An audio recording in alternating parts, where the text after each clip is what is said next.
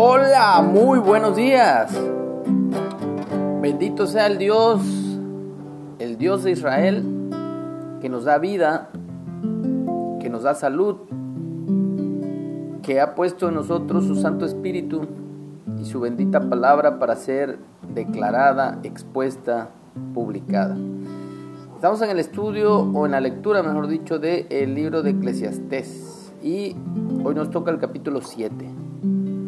Contraste entre la sabiduría y la insensatez. Mejor es la buena fama que el buen ungüento, y mejor el día de la muerte que el del nacimiento. Mejor es ir a la casa del luto que a la casa del banquete, porque aquello es el fin de todos los hombres, y el que vive lo pondrá en su corazón. Mejor es el pesar de la risa que la risa, porque con la tristeza del rostro se enmendará el corazón. El corazón de los sabios está en la casa de luto, mas el corazón de los insensatos en la casa en que hay alegría. Mejor es oír la reprensión del sabio que la canción de los necios, porque la risa del necio es como el estrépito de los espinos debajo de la olla. Y también esto es vanidad. Ciertamente la opresión hace entontecer al sabio y las dádivas corrompen el corazón. Mejor es el fin del negocio que el principio. Mejor es el sufrido de espíritu que el altivo de espíritu.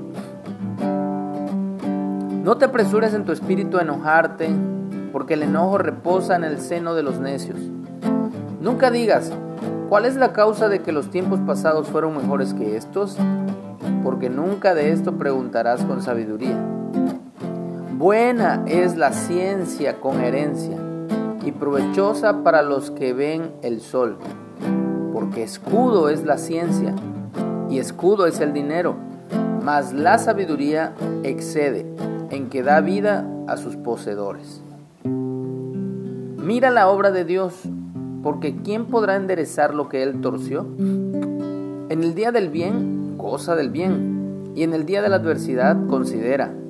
Dios hizo tanto lo uno como lo otro, a fin de que el hombre nada halle después de él. Todo esto he visto en los días de mi vanidad. Justo hay que perece por su justicia, y hay impío que por su maldad alarga sus días. No seas demasiado justo, ni demasiado sabio con exceso. ¿Por qué habrás de destruirte? No hagas mucho mal, ni seas insensato. ¿Por qué habrás de morir antes de tu tiempo? Bueno es que tomes esto y también de aquello, no apartes tu mano, porque aquel que a Dios teme saldrá bien en todo. La sabiduría fortalece al sabio más que a diez poderosos que haya en una ciudad. Ciertamente no hay hombre justo en la tierra que haga el bien y nunca peque.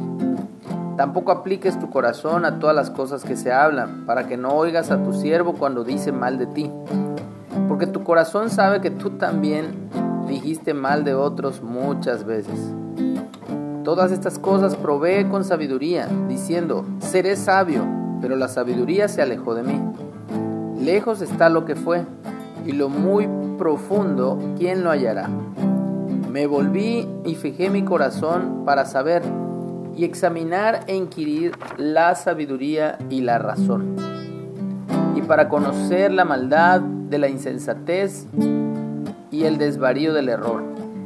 Y he hallado más amarga que la muerte a la mujer cuyo corazón es lazos y redes, y sus manos ligaduras. El que agrada a Dios escapará de ella, mas el pecador quedará en ella preso. He aquí que esto he hallado, dice el predicador, pensando, pesando las cosas una por una para hallar la razón.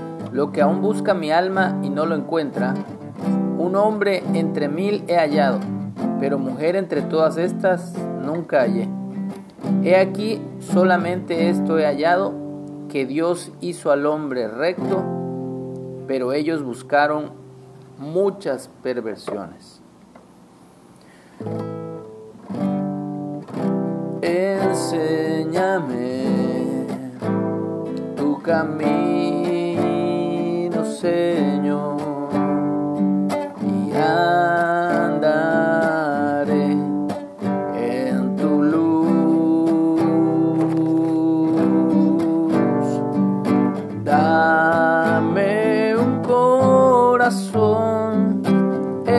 entregado a ti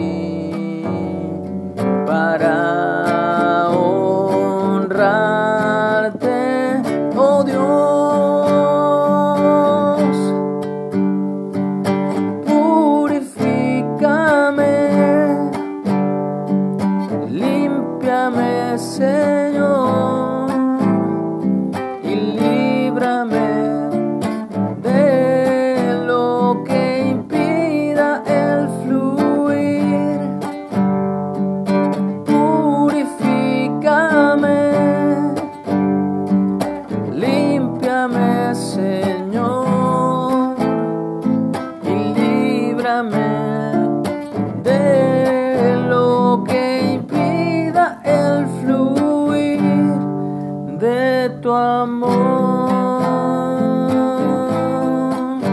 oh, de tu amor.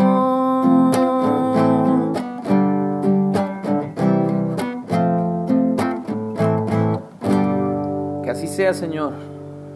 Líbranos de todo mal, en el nombre de Jesús. Que tengamos un excelente día.